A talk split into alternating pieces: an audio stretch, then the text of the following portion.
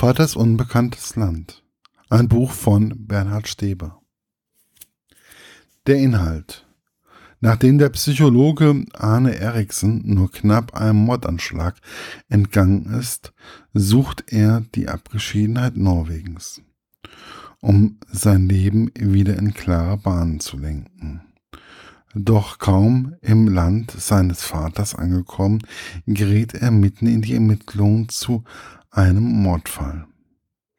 Der Sohn eines bekannten Verlegers wurde tot und verstümmelt aufgefunden. Die Polizei tappt im Dunkeln und bittet Arne, ein Täterprofil zu erstellen. Aber die Schrecken aus seiner Vergangenheit schlafen nicht. Er muss sich seinen Ängsten stellen, um in die Psyche des Mörders einzutauchen und ihn aufzuhalten. Meine persönliche Rezension. Bernd Steber zeigt in seinem ersten Thriller ein Gespür für einen plausiblen, aber auch schnellen Thriller. Der Psychologe Arne Eriksen fährt zur Erholung in das Land seines Vaters, nach Norwegen, um einen, Über um einen überlebenden Mordanschlag zu verdauen. Er lernt dort durch einen Zufall die Polizistin Kari kennen und schlittert so in einen Mordfall hinein. Und dann wird das Buch immer spannender und nimmt immer mehr Fahrt auf. Auch wird seine psychische Störung immer mehr thematisiert. Und es wird auch ein wenig erklärt, wie er es geschafft hat, seine Angst zu kontrollieren. Alles im Allen ist es ein Thriller, wo man etwas mitnehmen kann. Wenn man will. Elemente der griechischen Mythologie tauchen auf. Man lernt etwas über die Sami oder wie sie man sie früher nannte, die Lappen. Man wird bei dem Roman aber auch in die Abgründe von Familien geführt, die man sich auch durchaus vorstellen kann. Aber keine Angst.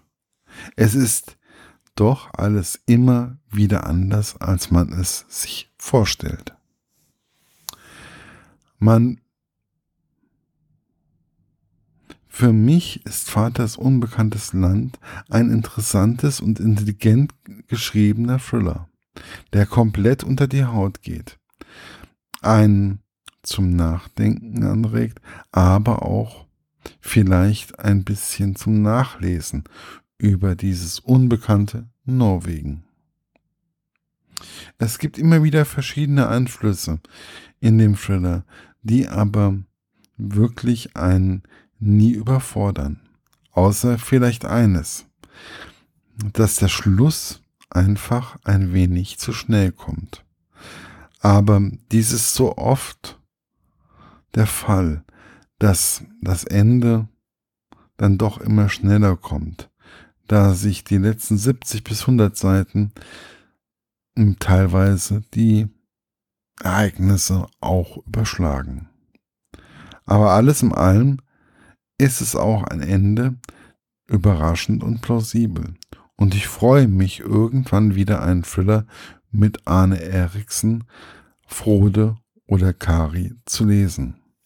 Erschienen ist das Buch bei Eggemont Lux und es gibt es mittlerweile nur noch als E-Book, ja, auf allen gängigen Plattformen. Viel Spaß beim Lesen, wünscht euch Markus Eckert von literaturlaunch.eu.